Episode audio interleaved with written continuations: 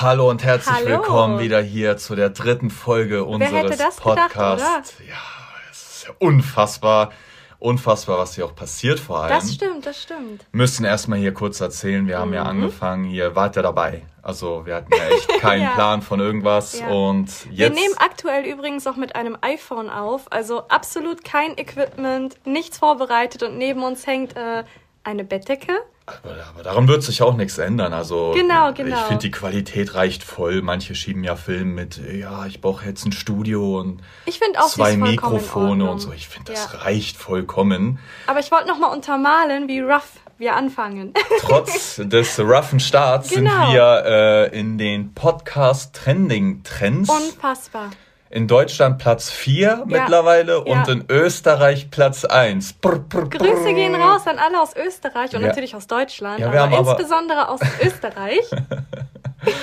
wir haben aber viele Leute aus Österreich, also auch bei den Zoom-Calls, weißt das du noch? Stimmt. Da waren sehr viele aus Österreich. Ich glaube sogar jeder Dritte war aus Österreich. Also schöne Grüße gehen raus nach Österreich. Danke, dass wir da auf 1 sind, weil das sich da scheinbar, also logischerweise dann ja viele anhören. Und nochmal danke allgemein von uns, dass alles hier, ja, es ist ja schon ein Spaßprojekt. Wir haben uns nichts dabei gedacht. André hat mich überreden müssen und jetzt sind wir halt hier und wenn man irgendwie in den Trends ist und es nicht erwartet und nicht mal wusste, dass es sowas überhaupt gibt, dann ist es schon irgendwie so ein bisschen, dass man sich gut fühlt. Herzerwärmend auf ja, jeden Fall. Ja. Bevor wir heute in die heutige Thematiken reinsliden, mhm. erstmal nochmal kleiner Flashback zu dieser ganzen Eimer-Geschichte. Wir haben so viele Nachrichten bekommen. Das hätte ich selber nicht gedacht. Wir haben sehr viele Nachrichten bekommen, vor allem was mich auch irgendwie gefreut hat, weil ich dann bemerkt habe, okay, wir sind nicht die einzigen mhm. Menschen, die das so handhaben. Viele haben, also was heißt viele? Manche haben auch tatsächlich einen Pisseimer oder gehabt, ein Pisseimer genau, gehabt. halt so Leute, die meinten dann, ja, äh, ich habe ein Zimmer auf dem Dachboden und genau. so, deswegen das. Manche benutzen auch, haben, äh, habt ihr geschrieben, einen Blumentopf.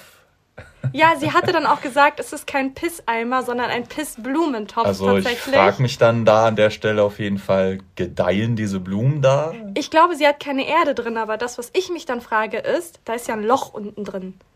Ach so, also, ja, wenn du zu viel machst, dann tropft das unten raus. Genau. Und äh, uns hat auch wer geschrieben, vielleicht hörst du es gerade, Shoutouts an dich. Und zwar meinte der auch, yo, ich wohne äh, auf dem Dachboden, irgendwie hat der ein Zimmer. Mhm. Und der meinte, der pisst dann einfach aus dem Fenster. Also er hängt halt einfach seinen Penis aus dem Fenster raus und lässt das halt laufen. Auch sehr entspannt stelle ich mir das vor. Auf jeden Fall sehr beruhigend, dass wir da nicht alleine mit sind. Aber es haben, wie gesagt, auch viele geschrieben, dass sie ähnlich das handhaben. Glaubst du, der, der aus dem Fenster gepinkelt hat, das spricht sich in der Gegend rum? Also, dass immer es besteht, dass genau in diesem Umfeld etwas runterkommen könnte? Nee, das glaube ich nicht. Also, ich glaube, der guckt schon, vielleicht hat er ja keine Nachbarn oder da ist äh, viel Grün oder so. Ich oder es ist so eine nicht. Dachschräge. Und es Ach so, ja, das kann das auch Dach sein. runter. Ja, ich glaube aber schon, dass das unter Verschluss bleibt, sage ich mal. ja, wir sind da sehr froh, dass wir damit nicht alleine sind. Und das Feedback war wirklich, also wir wollen uns da jetzt auch nicht selber mit ja, pushen und stimmt. sagen, jo, so krass und dabei ist es nicht krass oder so, so, also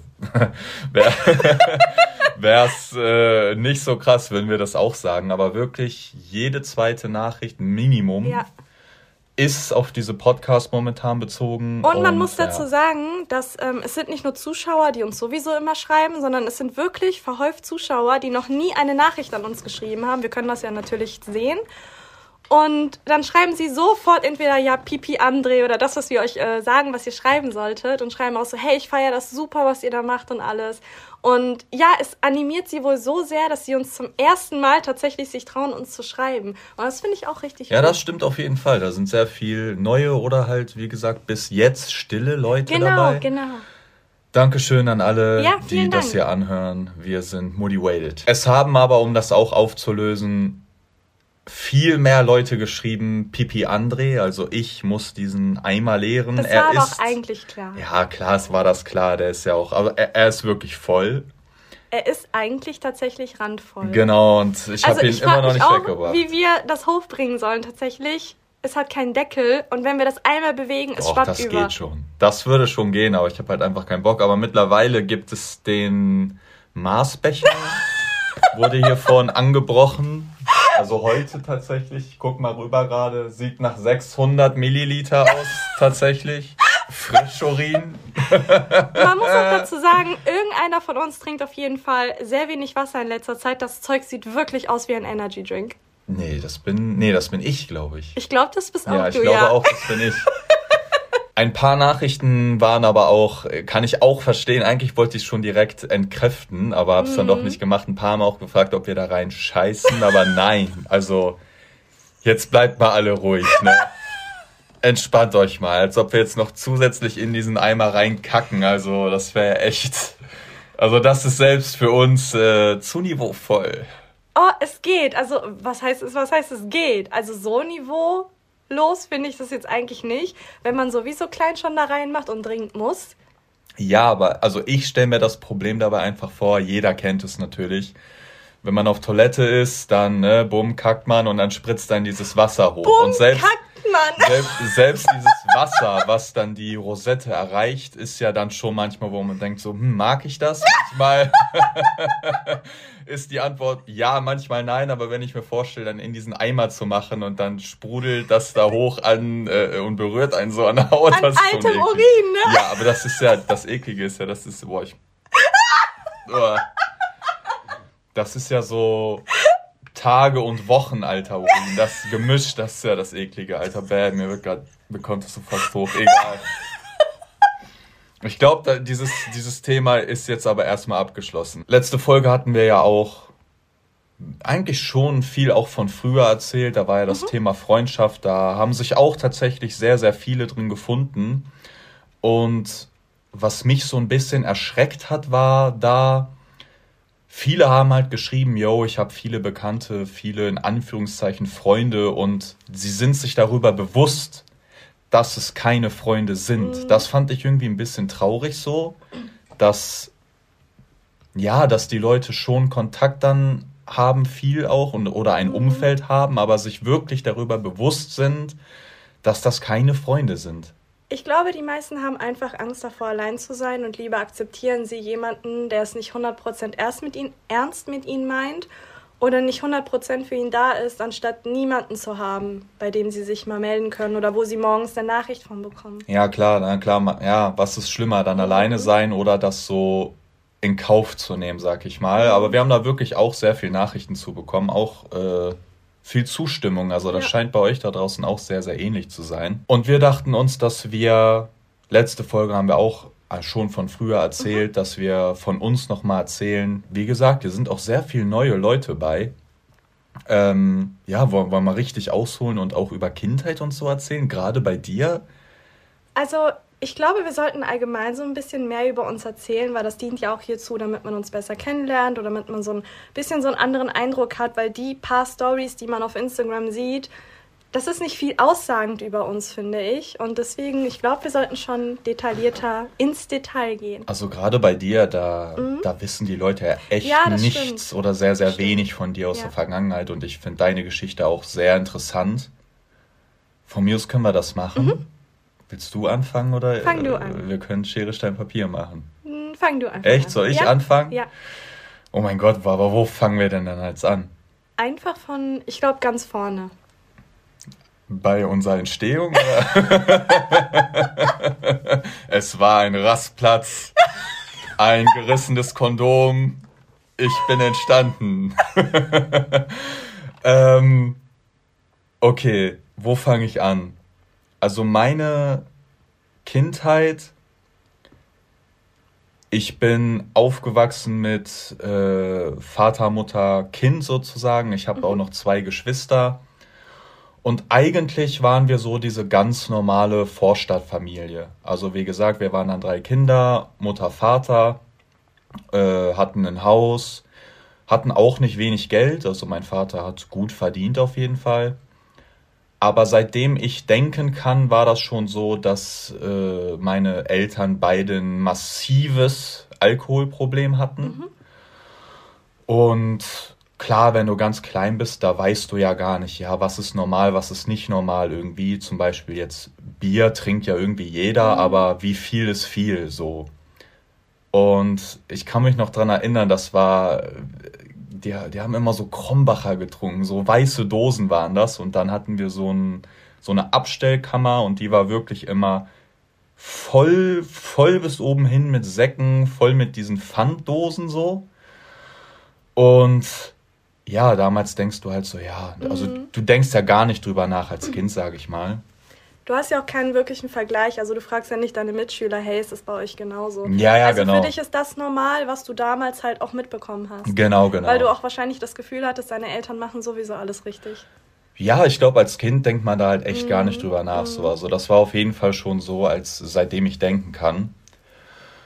Ja, dann war meine Kindheit sehr gezeichnet halt von, von diesem Alkohol und auch mhm. äh, Gewalt in der Familie. Also bei uns war es einer, war es normal, mit Gewalt ge bestraft zu werden. Mhm. Also ja, ey, so viele Kochlöffel sind an den Ärschen von mir und meinem Bruder zerschellt, also diese Holzkochlöffel. Mhm. und dann weiß ich noch, irgendwann war äh, dann meine Mutter auch abgefuckt, dass diese ganzen Holzlöffel kaputt gegangen sind und hat sich dann irgendwann so einen Metallkochlöffel zugelegt, damit halt nicht immer zerbricht, mhm. logischerweise. Und auch sehr, sehr viel Gewalt von meinem Vater erfahren. Also so jetzt rückblickend echt so, wo, un, unbegreiflich für mich mhm. tatsächlich so. Und als Kind weißt du halt auch nicht, dass das komplett falsch ist. Du hast irgendwie das Gefühl, dass es, dass es, ja, es wird so ein bisschen normalisiert und das ist ja auch das Gefährliche daran. Ja, also geht. Ich weiß nur noch eine kleine Geschichte, da war ich, ey, sechs oder so, sechs oder sieben. Und da wollten wir äh, so Böller kaufen. Das war kurz vor Silvester. Und dann waren wir einkaufen und standen in der Schlange und dann wollte ich unbedingt so irgendwelche Böller haben und hab's so die ganze, ja, kann ich die bitte haben? War ich dann halt mit meinem Vater mit. Und dann, ja, nee, nee, nein, nein, nein. Und dann habe ich halt so gequengelt gehabt und dann hat er irgendwann gesagt, ja, okay, dann nimm die mit. Und dann meinte ich halt so, ja, nee, ich, jetzt, ich will nicht mehr. Halt so, keine Ahnung, ob ich ein bisschen bockig war als Kind. Kein Plan kann sein. Und dann weiß ich nur noch, dann hat er so ein, keine Ahnung, ob dem die Sicherungen einfach durchgebrannt sind. Dann hat er mich genommen, hinter diesen Laden, also raus aus dem Laden gezogen, hinter diesen Laden. Und dann hat er mir wirklich mit all seiner Kraft auf die Fresse gehauen. Dann bin ich todes, ich weiß nur noch, ich bin sauweit geflogen. So, Kate, wie viel wiegst du mit mhm. sechs? Keine Ahnung, 30 mhm. Kilo oder so. Und dann weiß ich nur noch, bin ich von diesem Schlag wirklich so zwei Meter oder so geflogen. Dann haben auch so, da waren so Autos längs, die haben dann auch gehupt, so, hey, was machen Sie mit dem Kind und so. Und normal wusste ich, dass das nicht normal ist, ne? Mhm. Und dass das nicht richtig ist, aber was aber willst du denn machen? Genau, so? am Ende des Tages blieb dir nichts anderes übrig, als es einfach hinzunehmen. Ja, genau. Du warst zu klein, um zu verstehen, dass zu gehen in dem Fall einfach besser gewesen Zu wem, wäre. zu was, genau, so, das, genau, ne, also du hattest ja genau. wirklich keinen Plan. Genau. Und so zog sich dieses Leben von mir eigentlich komplett durch, bis ich zwölf war. Äh, dann hatten sich meine Eltern getrennt. Dann ist meine Mutter ausgezogen mit meinen Geschwistern und ich wohnte in dem Haus alleine mit meinem Vater. Und ich glaube, das ging so ein, eineinhalb Jahre oder so. Ja, und dann kam irgendwann mein Vater mal von der Arbeit nach Hause, natürlich drunk, also das war sowieso mhm. immer jeden Tag drunk, drunk, drunk. Und dann kam der hoch und ich habe das noch so ganz genau im Ohr, weil der ist, wir hatten so eine Treppe, so eine Holztreppe und die hat immer geknackt an bestimmten Stufen. Und dann habe ich halt gehört, der kommt hoch und war schon so, boah, nee, ne, mhm. war jetzt nicht so, irgendwas passiert gleich eh wieder. Und dann meinte der zu mir, ja, was soll das? Du hilfst hier nicht im Haushalt mit. Yo, diese Besteckschublade hast du offen gelassen. Mhm. Also dieser Streitauslöser war tatsächlich so eine Besteckschublade, die ich offen gelassen habe. Kein Plan, ob ich die offen gelassen habe oder nicht. Und dann kam er in mein Zimmer rein, hielt mir das halt vor und ich äh, habe halt schon gesehen, okay, der ballt wieder mal die Faust und so und ich dachte mir, ja, okay, gleich kriegst du wieder auf die Fresse, aber irgendwie, ich weiß nicht, was da in mich gefahren ist, weil ich halt ein Kid war, so, keine Ahnung, wirklich mhm. 12, 13 oder so. Ich habe gesagt, nein, heute nicht, heute lasse ich mich nicht von dir schlagen und wenn du mich schlägst, dann verpasse ich dir auch eine, mhm. weil er verprügelt mich ja so oder so, dann soll der auch mal eine kassieren. So, ich wusste, normal, ich schlag den jetzt nicht K.O. Mhm. oder so, aber das war mir wirklich egal. Und dann stand er vor mir, ballt die Faust und ich guck ihn an und ich ball auch meine Faust. Und das habe ich tatsächlich zum ersten Mal gemacht. Also es kam dieser Punkt, wo, wo ich mich, wo ich bereit war, mich zu wehren. Und dann hat er mich angeguckt und ich habe so in diesen Augen von denen gesehen, so, ja, okay, ich, ich bin jetzt gestorben für den. Also so, ab da war so, das war's so. Und dann hat er zu mir gesagt, du bist nicht mehr mein Sohn, du hast fünf Minuten, dann verlässt du dieses Haus. Und dann ist er wieder gegangen. Und dann dachte ich, ja, okay, dann verlasse ich halt das Haus. Dann habe ich mir, ein, äh, es war Winter, habe ich mir einen Pullover übergezogen und stand halt fünf Minuten später dann unten an der Haustür. Und er war halt auch da. Und ich hatte so einen Pullover von seiner Firma. So einen Firmenpullover, den er mir mal geschenkt hatte. Und dann sagt er zu mir, zieh den aus, das ist meiner. Habe ich diesen Pullover ausgezogen, den gegeben. Und dann hat er mich vor die Tür gestellt und die Tür zugemacht. Und dann stand ich da im T-Shirt im Winter und ich glaube jetzt im Nachhinein, der wollte mir so ein bisschen so eine, eigentlich war das nur eine Machtdemonstration. Mhm, der wollte mir so ja. zeigen, hey, was willst du? Äh, ich gebe dir hier ein warmes Zuhause, halt die Fresse und mhm. äh, was soll der Aufstand so, ne? Aber dann habe ich mein Skateboard genommen und bin mit T-Shirt im hohen Winter runter in die Stadt gefahren. Das war so locker bestimmt 10, 15 Kilometer weit weg. Mhm.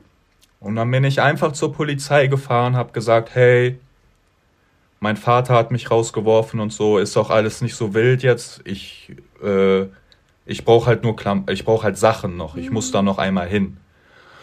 Da meinten die so, ja, okay, okay. Dann sind wir mit dem Streifenwagen wieder hochgefahren zum Haus. Und äh, dann bin ich wieder ins Haus rein, dann war die Polizei halt dabei. Und dann hat er sich eingesperrt gehabt ins Schlafzimmer. Mhm. Äh, einfach Tür abgeschlossen und weg. Dann bin ich nur rein, hab mir ein paar Sachen geholt, ne, so das, was man halt braucht. Und bin dann gegangen. So, und ab dem Tag wohnte ich dann nicht mehr zu Hause. Ich kam dann bei meiner Oma unter, so drei Wochen oder so, weil zu meiner Mutter zu gehen war für mich auch überhaupt keine Option zu meinem Vater zurückgehen war auch keine Option. Dann hatte ich so kurz Obdach bei meiner Oma gehabt. Aber das Problem war, dass meine Oma sehr, sehr krank war und sie konnte sich halt nicht noch um ein Kind kümmern. Also das war halt einfach ja. zu viel, zu belastend auch, äh, weil sie eh mit der Krankheit sehr zu kämpfen hatte. Dann noch so ein 12-, 13-jähriges mhm. Kind, das, das geht halt nicht lang. Ja, dann bin ich zum Jugendamt gegangen, habe denen das geschildert, so, so, so, was soll ich machen? Und dann bin ich ins Heim gekommen, mit 13 dann, und war da komplett alleine. Also ich hatte keinen Kontakt zu irgendwem, also Familie komplett gebrochen, keine Freunde gehabt, nichts. Ich hatte dann da dieses Zimmer und ja, man denkt dann so, ja, also ich, ich, ich würde das so denken, dass dann halt die Erzieher dann da auch so aufbauen, sich um einen mhm. kümmern und so. Das war bei mir gar nicht so. Ich war zehn Monate, wo ich da eingezogen bin, war ich nur in diesem Zimmer. Ich habe die Fenster abgehangen mit einer Decke. Es war immer, immer dunkel in diesem Zimmer. Ich habe immer nur geschlafen, bin zur Schule gegangen, nach Hause, schlafen. Mhm. Wach geworden, gewartet, bis ich müde werde, schlafen. Nächsten Tag wieder Schule. Und so war mein Leben zehn Monate oder so. Bis ich dann bemerkt habe, so, hey, du bist halt so vergessen. Mhm. Keiner mhm. wird nach dir gucken. Ja. Keiner wird nach dir sehen. So, du bist jedem scheißegal. Und obwohl ich so jung war, hat sich dann in meinem Kopf so, keine Ahnung, so ein Schalter umgelegt, so, hey, entweder du kackst jetzt daran ab ich hatte da logischerweise auch, äh, da waren auch andere Kids, die da gewohnt haben im Heim. Und die sind halt alle abgekackt, ne? Mhm. Also da war dann echt viel auch mit Alkohol, äh, mit Drogen und so, schon echt in jungen Jahren und so. Und so wollte ich halt nie werden. Und dann dachte ich so, hey, das kann doch nicht dein Leben jetzt sein. Willst du jetzt einfach daran abkacken und dann war es das so? Ich wollte das halt nicht. Und dann habe ich ja angefangen für mich zu kämpfen. Also irgendwie, ich wusste, keiner juckt sich für dich, aber ich habe mich für mich mhm. interessiert so. Und da hat sich dann auch so ein bisschen diese Lebenseinstellung geprägt. Ab da habe ich dann geguckt, dass ich immer über die Runden komme, dass ich alleine zurechtkomme. Ich bin dann mit 16 ausgezogen aus dem Heim mhm. ins betreute Wohnen. Das ist dann so, du hast schon eine Wohnung, aber da kommt immer so ein, äh, ja, ein Betreuer halt, ne? So einmal die Woche oder so besucht er dich zu Hause, redet mit dir, hey, wie läuft's, wie ist dein Kontostand, kannst du, kommst du klar mit dem Geld mhm. und so. Und dann habe ich halt auch schnell bemerkt, so, hey, okay, das, das, also ich war halt schon sehr, sehr erwachsen mit 16 mhm. tatsächlich. Ja. Und ich habe halt auch bemerkt, okay, du musst halt ganz schnell irgendwie auch hier wieder raus, weil das auch überhaupt nicht das Richtige für mich war und dann habe ich äh, übers Jugendamt dann mit 17 meine eigene, komplett eigene Wohnung geklärt, weil die halt auch bemerkt haben, hey, der ist voll reif und so, ja, der ja. Äh, kann mit Geld umgehen und so, der wird da jetzt vielleicht nicht auf die Fresse fallen. Und dann war ich sehr, sehr, sehr glücklich, dass ich da mit 18 meine eigene Wohnung hatte. Und ja, das war jetzt mein Leben so, ey, super, super schnell. Es gibt wirklich noch echt wilde, ganz verrückte Geschichten von früher, die ich auch noch nie erzählt habe. Mhm. Äh, aber das war mein, bis wohin machen wir? Ich bin jetzt gerade bei 18 Jahren. Äh, ich glaube, bis 18 ist eigentlich ganz gut. Eigentlich schon, oder? Wie war das eigentlich im Heim? Also da gab es ja wahrscheinlich Kinder, die dort sein mussten, weil die Eltern nicht mehr klarkamen. Mm. Und jetzt wie in deinem Fall, deine Eltern waren das Problem und nicht du. Und dann mm. waren sie auch da. Wie war so die prozentuale Aufteilung? Also ganz ehrlich, ich war da der Einzige, der da da war, wegen, weil, weil die Eltern, mm. sage ich mal, scheiße mm. waren. Also bei den anderen Kindern, die da waren, konnte ich schon verstehen, dass, -hmm. dass die Eltern halt irgendwann nicht mehr mit denen klarkamen, sage ich mal.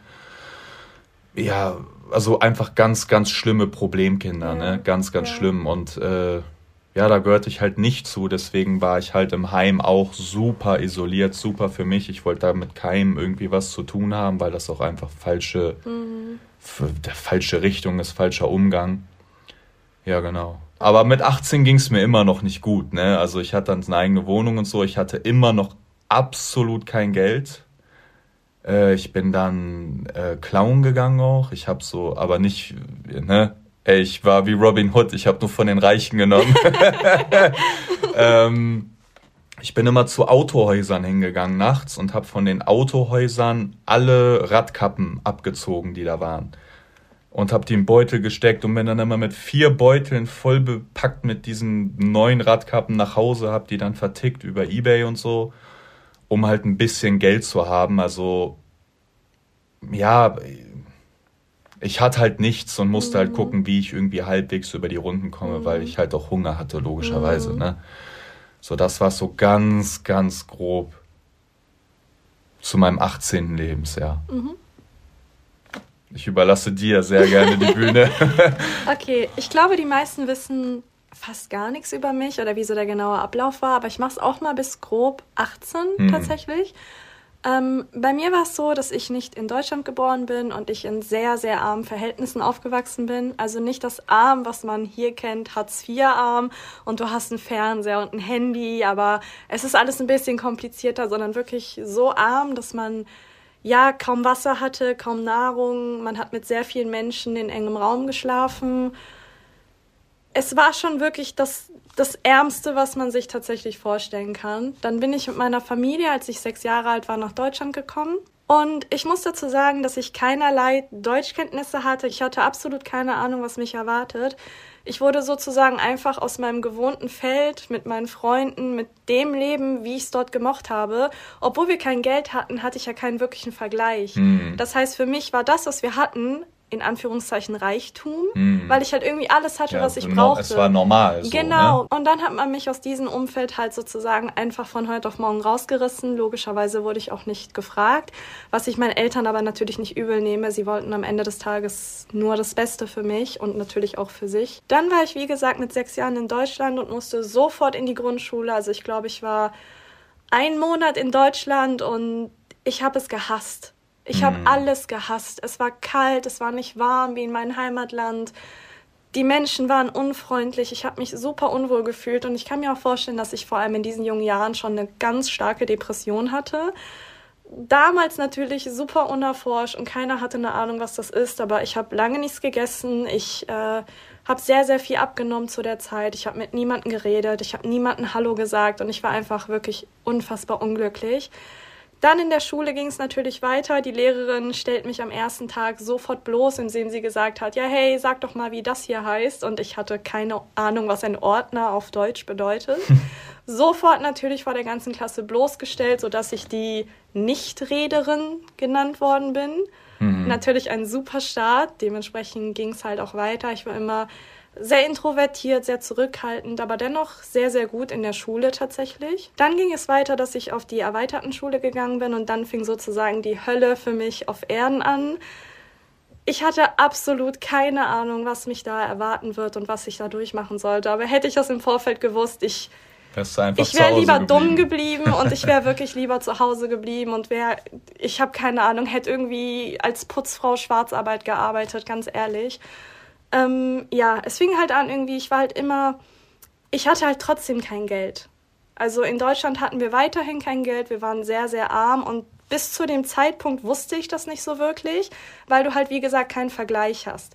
Ich hatte keine Freunde bis zur fünften Klasse und dementsprechend konnte mir irgendwie auch niemand sagen, hey, hier gibt es Markenklamotten und deine sind schlecht und so. In der Grundschule war das noch nicht so heftig ausgeprägt. Also dieser dieser Umzug dann, ne? Ja. Also als du dann das erste Mal, äh, als du in Deutschland war, dachtet ihr, dachtest du da dann, ihr seid reich? Weil ich, keine Ahnung, ihr habt dann mhm. fließend Wasser, mhm. ihr habt äh, in, äh, Internet, Fernseher steht da, natürlich. Strom. Ja, natürlich. Also das ist das Erste, was ich auch dachte, so unglücklich ich auch war. Aber ein Farbfernseher war für mich, das, das war purer Luxus. Ich habe gedacht, wir sind äh, Kim Kardashian und Kanye West zusammen. äh, und das war halt so ein bisschen, ja, es, es war dann schon tatsächlich heftig, in die erweiterte Schule zu gehen und dann wirklich mit Menschen konfrontiert zu werden, die dir auch ins Gesicht sagen, dass du arm bist. Mm, also, du hattest mm. bis vorher einfach absolut keine Ahnung und auf einmal kommt jemand zu dir und sagt, du hast ja voll die Flohmarktklamotten an. Also für dich war dann die, der Umzug war schon dann ein Upgrade, sage genau, ich mal, und du dachtest, genau. hey, uns geht's jetzt hier viel besser, genau. aber an sich in Deutschland ja. war das halt trotzdem ja. Armutsgrenze. Genau, aber das genau. wusstest du nicht, bis Nein, du dann wirklich in die in die oberführende Schule gegangen bist. Ne? Genau, ne? mhm. weil es ist auch so, dass ich tatsächlich sehr, sehr viel vom Flohmarkt getragen hatte. Und ich muss dazu sagen, äh, ich liebe Flohmärkte noch immer. Und ich fand es auch damals super, dass meine Eltern im Flohmarkt eingekauft haben.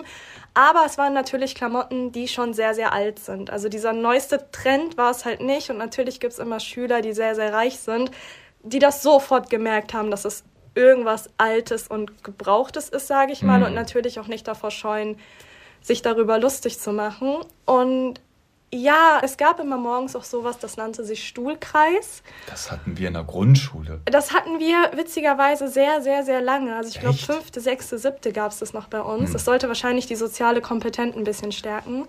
Und es war dann so, dass jeder erzählen musste, was er am Wochenende gemacht hat. Und logischerweise konnte ich absolut nichts erzählen. Es war das Schlimmste für mich überhaupt, allgemein vor dieser Klasse zu reden. Aber auf der anderen Seite, jeder hat irgendwie erzählt, er war im Disneyland und er war im Phantasialand und er war hier und er war dort und er war picknicken mit seinen Eltern und wir waren halt wirklich hauptsächlich nur zu Hause, mhm. weil meine Eltern einfach kein Geld hatten, um irgendwelche Freizeitaktivitäten mit mir durchzuführen. Und dementsprechend konnte ich auch nie etwas sagen, so dass ich irgendwann mal angefangen habe, einfach zu lügen.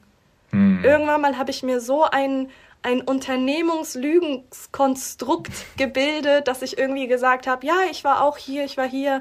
Und logischerweise ist es irgendwann mal natürlich aufgefallen. Hm. Wenn irgendeiner detailliert gefragt hat, hey, du hast doch gesagt, du warst da, und dann hatte ich absolut keine Ahnung, was ich machen soll, also was ich sagen sollte. Und ich wurde dann sozusagen so ein bisschen zu so einem gefundenen Fressen für alle. Also ja, im Nachhinein, ich war ein super introvertiertes, sehr, sehr, sehr schlankes Mädchen, also wirklich unfassbar unterernährt, sage ich mal.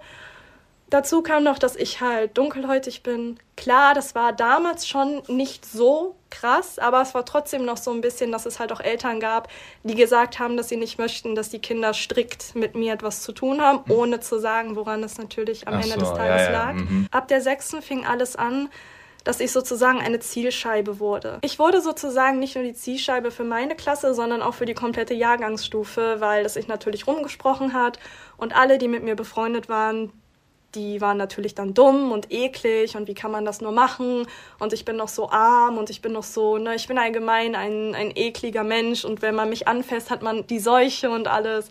Und das hat sich dann auch ein bisschen hochgeschaukelt, weil ein Mädchen es besonders auf mich abgesehen hat, warum auch immer. Und sie war so ein bisschen in dem Sinne die Anführerin, die auch alle davon abgehalten hat, überhaupt mir eine Chance zu geben. Es wurde halt sehr viel gelogen, es wurden sehr viel sehr viel Geschichten erfunden, die von vorne und hinten einfach absolut keinen Sinn gemacht hatten. Und ja, es begann dann halt mit kleinen Dingen, wie zum Beispiel, dass mir meine Schulsachen geklaut worden sind oder dass mir, dass mir Wasser in den Schulranzen gekippt worden ist oder dass ich äh, mit Katzenfutter beworfen worden bin, tatsächlich. Ähm, ja, bei uns gab es damals so eine, äh, ja, es gab halt so viele wie nennt man das, Wildkatzen, sage ich mal. Was heißt Wildkatzen? Sie gehörten wahrscheinlich jemanden. Aber die Schule hat sich das als Aufgabe gemacht, die Katzen so ein bisschen zu mm. füttern und da Katzenfutter hinzustellen. Und dann wurde ich halt sehr gerne einfach mit der vollen Schüssel beworfen, sodass ich mit kompletten Katzenfutter im Unterricht sitzen musste. Also ich muss mal ganz kurz einhaken mhm. in, in die Geschichte. Mhm. Ähm, sie hat tatsächlich so ein Trauma davon. Ja, Wir haben ja, ja sechs Katzen und ich muss die immer füttern. Also seitdem es die gibt, muss ich sie füttern. Und ich glaube, du hast die wirklich noch nie gefüttert, ne? Mhm. Weil du einfach so ein, wenn du dieses, dieses Katzenfutter riechst, dann, dann, mhm. du kannst das nicht mhm. riechen. Und ähm, klar, ich würde sie füttern, wenn ich es müsste. Das würde ich auf jeden Fall machen. Und da würde ich auf jeden Fall mich äh, gegen diese Phobie, sage ich mal, die ich habe, stellen. Aber es wäre für mich auf jeden Fall super, super schwer. Deswegen bin ich sehr dankbar, dass André das äh, gerne komplett übernimmt. Dann war es auch so, dass ich irgendwann mal auch eine richtige Angst entwickelt habe, weil ich halt nicht wusste, zu was alle in der Lage sind, beziehungsweise zu was sie fähig sind und auf welche Spitze sie es noch treiben würden weil ich musste immer meine Tasche mitnehmen. Ich konnte sie niemals irgendwo stehen lassen. Ich wusste, irgendjemand wird da irgendwas reintun, reinpinkeln, irgendwas. Also ich konnte nie irgendetwas irgendwo haben. Wenn da irgendwie stand mein Name und dann standen meine Sachen dort, wusste ich sofort, das ist eine Einladung für jeden, die kaputt zu machen. Mhm. Dann war es auch so, dass wir eine Ganztagsschule waren und dementsprechend gab es dann auch Mensa und Mittagspause. Für mich das Schlimmste, was es gibt. Während sich jeder auf die Pause gefreut hat, war ich schon komplett nervös und habe auf die Uhr geschaut und war am Schwitzen, weil ich nicht wusste, wo führt das Ganze mich dieses Mal hin. Und dann war es halt so, dass ich zum Beispiel zum Mittag immer was von zu Hause mitgenommen hatte, weil ich mich niemals in diese Mensa gesetzt hätte. Also die Chance erstens, dass ich mich irgendwo hinsetze an einen Tisch und alle dann aufstehen, die war sehr groß. Die Chance, dass ich irgendwo alleine sitze und man mir ins Essen spuckt, das war super, super groß. Und dementsprechend habe ich halt sozusagen meine ganze Schulzeit eigentlich hauptsächlich auf der Toilette verbracht. Also leider, so traurig das auch klingt, so ein bisschen, ja, wie im Film, ohne das romantisieren zu wollen. Aber ich habe halt mein Essen in der Toilette mm. gegessen, weil das so der Ort war, da fand mich keiner, keiner wusste, dass ich dort bin.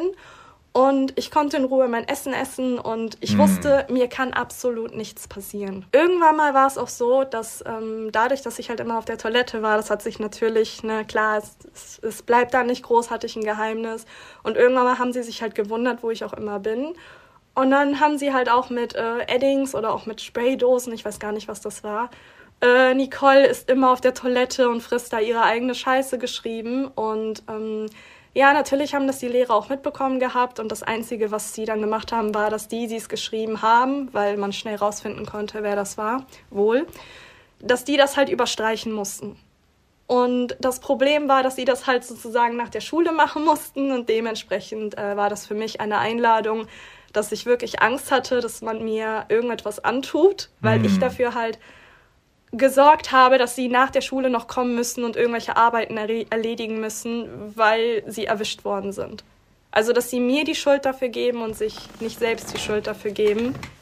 Also, ich glaube, das ist sowieso, ja, es ist so ein, so ein Schulphänomen irgendwie, mhm. ne? Also, wenn man dann einen hat, wo alle drauf ja, können, ja, auch, ja. auch sogar die vielleicht anderen Schwächeren, die dann eventuell auch gemobbt werden, wenn es dich nicht gibt. Genau, genau, genau. Dass sich dann so ein genau. Bündnis entsteht. Damit es sie nicht trifft. Genau, auch. damit es ja. sie nicht trifft. Dann ja. gehe ich auch mit auf den drauf ja. und so. Und dann, ja, keine Ahnung, sind alle wirklich gegen diese eine Person. Und das Traurige ist halt, dass es halt wirklich grundlos mm. ist. Es gibt mm. ja mhm. keinen Grund. Mm. Es, äh, ne, der, der wehrt sich nicht. Ja da gehe ich drauf. Da kriege ich nie was zurück und so. Da kann ich dann ne, mhm. immer mit dem Finger auf den anderen zeigen. Ich glaube, das ist schon so ein generelles Problem auf jeden Fall. Aber wenn es dich dann wirklich trifft, dann, ja, dann bist du halt gefickt einfach. Ne? Und die meisten sagen dann immer, ja, werde ich. Ich war eine 20 Kilo, 1,40 große Mini-Frau, ich hätte mich, auch wenn ich wollen würde, nicht wehren können. Und selbst wie hätte ich das anstellen sollen? Ich hätte nicht mal meinen Mund erheben können gegen sozusagen eine komplette Schule. Mhm. Wie hätte ich das machen sollen? Und meine Eltern haben das natürlich früher oder später mitbekommen, einfach weil ich sehr, sehr seltsam wurde. Mm, es war dann so, dass ich tatsächlich eine Zeit lang auch, damit man mich absolut in Ruhe lässt und sich gar nicht traut, mir zu nahe zu kommen, sehr lange nicht geduscht habe. Mhm. Das ist auch so ein bisschen so ein Phänomen gerade in der Psychologie, dass man das halt macht, um sich zu schützen tatsächlich. Und ja, meine Eltern haben das halt nur hinterfragt, aber sie haben sich nie Gedanken darüber gemacht, womit das zusammenhängen könnte. Mhm. Es hieß dann natürlich nur, ja, du musst dich mal wieder mhm, duschen, mal wieso duschen, duschst so. du ja, nicht? Ja. Aber damals war das halt sehr, sehr schwer, gerade auch die Psyche eines Kindes nachvollziehen zu können, wenn du selbst absolut keine Ahnung hast, was Depressionen sind, was Angstzustände sind, was Panikattacken sind. Und wie war das bei den Lehrern? Also hat das da wer mitbekommen? War das dann egal oder? Natürlich, jeder hat das mitbekommen. Also jeder Lehrer hat das mitbekommen, weil auch es im Unterricht so war, dass wenn ich mich gemeldet habe, ich natürlich Sprüche gedrückt bekommen habe, um mm. mich halt einzuschüchtern, damit ich mich nicht mehr melde und alles. Jeder hat das mitbekommen und ja, was sollen die Lehrer am Ende des Tages machen?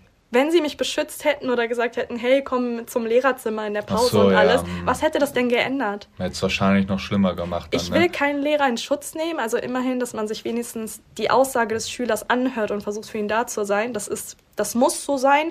Wenn du dich dazu entscheidest, ein Lehrer zu sein, dann ist das dein höchstes Privileg, deine Schüler zu schützen. Das war leider nicht der Fall, aber am Ende des Tages, was hätten sie am Ende des Tages sonst mhm. machen sollen? Mhm. Und ja, das Ganze ging äh, sehr, sehr lang und sehr, sehr weit, bis irgendwann hatte das aufgehört gehabt, weil die Personen, die das sozusagen angezettelt haben, die haben dann die Zehnte nicht geschafft und haben dann in der Neunten ein Abgangszeugnis bekommen gehabt. Mhm. Und dementsprechend wurde es dann einfach ruhiger, auch weil alle sich auf ihren Abschluss konzentriert hatten und irgendwie hatte keiner mehr Augen und Kopf für irgendetwas anderes. Aber dann ging das Ganze ja vier Jahre, oder ja, was? Ja. Oder mehr? Mm, eigentlich vier Jahre. Vier Jahre genau. wirklich, wo du dann. Genau.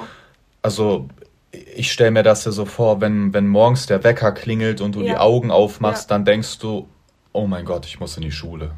Wobei ich muss sagen, ähm, ja, das war tatsächlich so. Auf der anderen Seite hatte ich aber wahrscheinlich bereits da schon eine so, aufgrund des Umzuges nach Deutschland, eine so angeknackste Psyche, dass ich das komplett ausschalten konnte. Mhm. Also aus irgendwelchen Gründen habe ich es geschafft, sobald ich den Fuß in der Schule hatte, mich raus aus meinem Körper zu beamen und einfach nur zu funktionieren. Einfach nur die Fragen zu beantworten oder die Tests zu schreiben oder mich ab und zu zu melden. Ich habe einfach nur noch funktioniert. Das, äh, ich, ich weiß genau, was du meinst. Also du warst so quasi innerlich mhm, tot, mhm, genau. aber hast funktioniert. Genau. Äh, wir hatten das Thema ja auch ja. neulich schon mal. Da zum Beispiel, ich, ich weiß gar nichts mehr aus meiner Kindheit. Ich, ich weiß ganz schlimme Sachen, die passiert sind. Das sind genau. so vier, fünf, sechs genau. Situationen, an die kann ich mich erinnern und der Rest ist wirklich verdrängt. Wahrscheinlich mhm. einfach Schutz und weggesperrt, keine Ahnung, was weiß ich.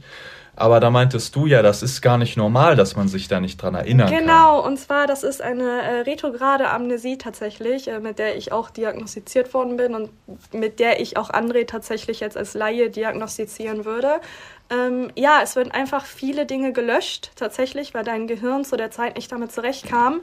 Und sobald das aufgearbeitet werden würde, würdest du allgemein damit nicht zurechtkommen. Genau. Dein ja, Gehirn ja. löscht das also. Als, als Schutzreaktion. Als Schutzreaktion einfach, genau. und erinnert sich tatsächlich nur, weil er das wahrscheinlich nicht löschen kann, weil das Traumata viel zu groß ist. An die schlimmsten Sachen. An die schlimmsten so, ja. Dinge. Und ich dachte immer, das ist normal, dass ich mich an nichts erinnern kann, was so mit 10, 11 Jahren war. Mhm. Ich dachte, ja, da ist man dann noch voll jung. An was willst du dich mhm. da erinnern können und so. Also das ist bei mir wirklich weg. Ja. Und so war es bei dir wahrscheinlich auch, dass du genau. in so einem genau. Modus geschalten genau. bist, wo, wo, wo einfach diese Gefühle weg waren und du hast funktioniert und ob die dir dann ja, ich sag mal jetzt, äh, da, da in den Ranzen äh, da Wasser reinkippen oder nicht, mhm. war, war dir das egal? In die, also, also weißt du? egal, was, was heißt egal? Natürlich war es mir nicht egal, ja. aber am Ende des Tages, was hätte ich machen sollen?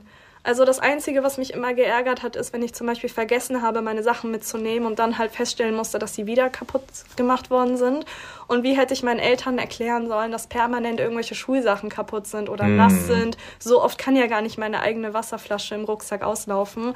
Ähm, ja, es war auf jeden Fall eine, eine sehr, sehr schwere Zeit und wirklich eine, eine Zeit, die auf jeden Fall Spuren hinterlassen hat. Ich würde gerne sagen, es hat mich super gestärkt und ich bin viel äh, selbstbewusster dadurch geworden, aber das, das ist nicht so. Also mein Selbstbewusstsein hat nichts mit der Zeit zu tun. Das hat einfach nur, ja, sozusagen mein Kindheits-Ich komplett kaputt gemacht. Also das zog sich dann durch, wenn du dann 10. Klasse raus bist. Wie alt ist man denn da? 17? Ja, 16, 17. 16, 17, ja, 15, 16, 17, sage ich mal. Ja, dann sind wir ja auch gerade bei deinem 18. Lebensjahr angekommen. Genau, ne? genau. Und ich finde auch, ähm, wir, wir hatten auch so jemanden an der Schule. Bei uns mhm. war das ein Junge damals und bei den, auf den sind auch alle, alle mhm. draufgegangen, so, ne? Und dann finde ich es auch immer krass, wenn sich die Leute wundern, dass diese Leute irgendwann durchdrehen. Ich weiß, ich weiß. Der kam dann in eine Schule irgendwann und dann hatte der so Pfefferspray mit. Mhm. Und dann wollten den wieder diese Leute drauf und den wieder mobben mhm. und so. Dann hat er halt dieses Pfefferspray mhm. gezückt, weil er halt irgendwann, du drehst ja mhm. durch. Ja. Du denkst, ja ja. Du, du denkst, halt es geht Angst, an mein Leben. Du hast irgendwann. Angst um dein Leben irgendwann. Also genau. irgendwann mal denkst du, wann kommt der Moment, wo einer von denen einen Schritt zu weit geht und dich komplett tot prügelt. Genau, genau. Ja. Und dann äh, hat dieser Junge halt dieses Pfefferspray rausgeholt und das war dann auch voll der Skandal an der Schule, weil mhm. das ist ja irgendwie auch schon eine Waffe und so. Mhm.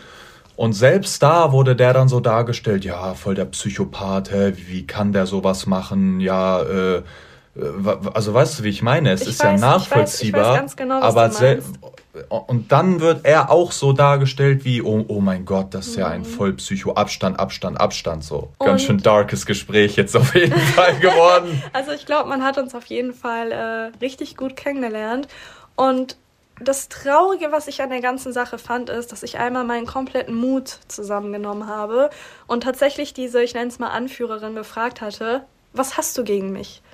Also was genau, ich hatte mir gedacht, ich habe eh nichts zu verlieren. Mm. Also ich hm. glaube, da hat auch irgendjemand in meinen Rucksack gepinkelt gehabt an dem Tag.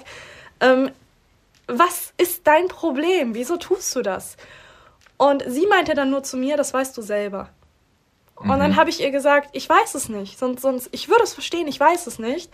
Und sie meinte nur, das weißt du selber, frag mich nicht so dumm. Du weißt ganz genau, warum ich das alles mache. Mhm. Und ich weiß es tatsächlich bis heute nicht. Ja, aber nicht. sie wusste es wahrscheinlich auch nicht. Denn ich habe mit niemandem dort geredet. Ich hatte mit niemandem dort etwas zu tun und das schon von Anfang an. Ich habe nie irgendetwas Böses gemacht. Ich habe nie etwas, jemand etwas Schlechtes gewünscht. Ich habe ich hab nie geklaut. Ich war einfach ich. Ein introvertiertes, kleines, dünnes Mädchen.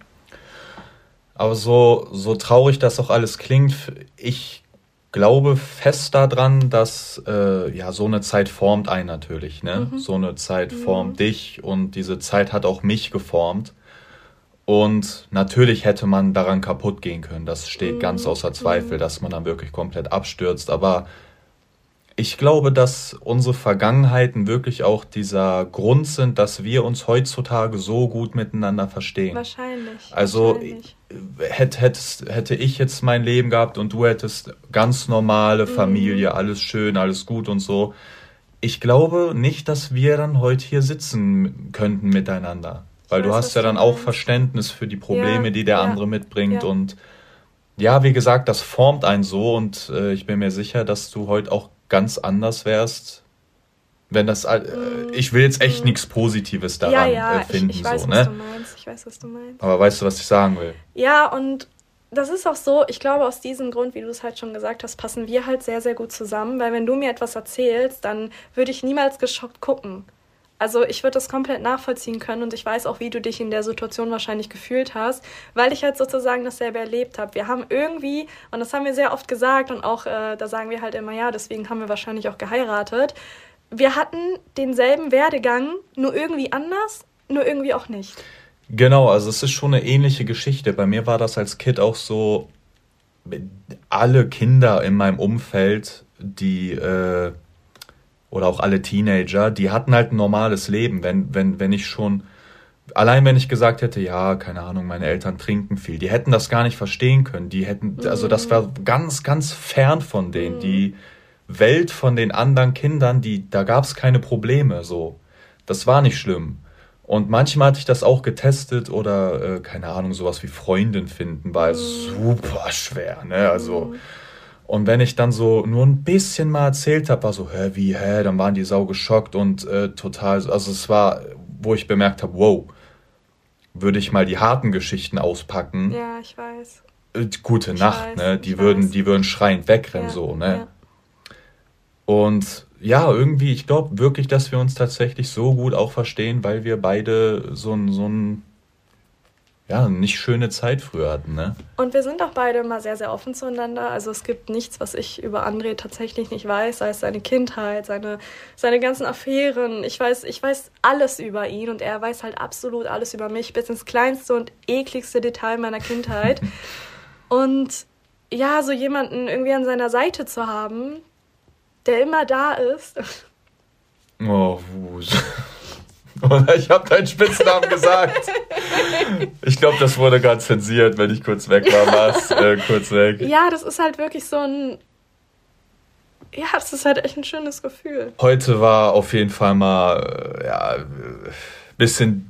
Eigentlich ist immer auch Deep Talk dabei. Wir wollen gucken, dass es immer Aber witzig ist und Deep Talk. Sehr, ich muss echt dringend pissen so, ne? Ich bin die ganze Zeit schon am Beine kreuzen. Und ich glaube. Ja, das ja jetzt den Messbecher. Ja, aber wenn wir jetzt in so versuchen, so auf Krampf in so eine lustige das Seite schnell äh, zu driften, würde nicht passieren. Deswegen würde ich sagen, das, das war's für die Folge auf ja. jeden Fall. Ähm, ich hoffe, es hat euch gefallen. Ich hoffe, ihr habt uns ein klein wenig besser kennenlernen können und auch, dass wir vielleicht ähm, ja manchen von euch da draußen ein bisschen Mut gemacht haben, dass äh, nicht einem alles in den Schoß gelegt wird, aber es am Ende des Tages doch positiv ausgehen kann. Also, wenn ich aber auf meine Vergangenheit zurückgucke, dann bereue ich davon nichts. Mhm. Ich würde auch nichts ändern, ich weil weiß, ich weiß. Ich, ich bin dadurch der Mensch geworden, der ich heute bin und ich, ich kann einfach aus vollem Herzen sagen, ich mag mich. Mhm. Und ich glaube, dass das können nicht viele sagen von sich. Mhm. Und ich würde wirklich nichts ändern. Ich hatte auch lange Probleme mit meinem ganzen Familienverhältnis und mein Vater äh, 15 Jahre nicht gesehen und so.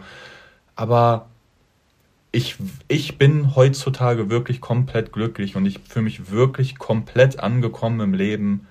Und deswegen würde ich auch nie was ändern. Und ich habe mhm. lange Zeit das auch alles als Fluch gesehen. Mhm. Warum ich, warum ich, warum trifft es mich und so. Aber keine Ahnung, für mich hat sich so der Kampf gelohnt und ich bin wirklich sehr froh, heute, äh, ja, der zu sein, der ich bin und hier die Zeit mit dir zu verbringen und unseren sechs Katzen. Oh. so, ich fülle jetzt die 600 Milliliter auf jeden Fall auf äh, einen Liter auf. Wir wünschen euch auf jeden Fall einen schönen Tag, einen schönen Abend oder wann auch immer ihr das hört. Ähm, und? Hey, wir waren heute länger auch. Ja, aber ich glaube, das wird viele freuen. Ja, heute war die Folge mal länger. Also schaltet wieder ein, wenn es das nächste Mal heißt. Overrated. Das war schon besser. Ciao.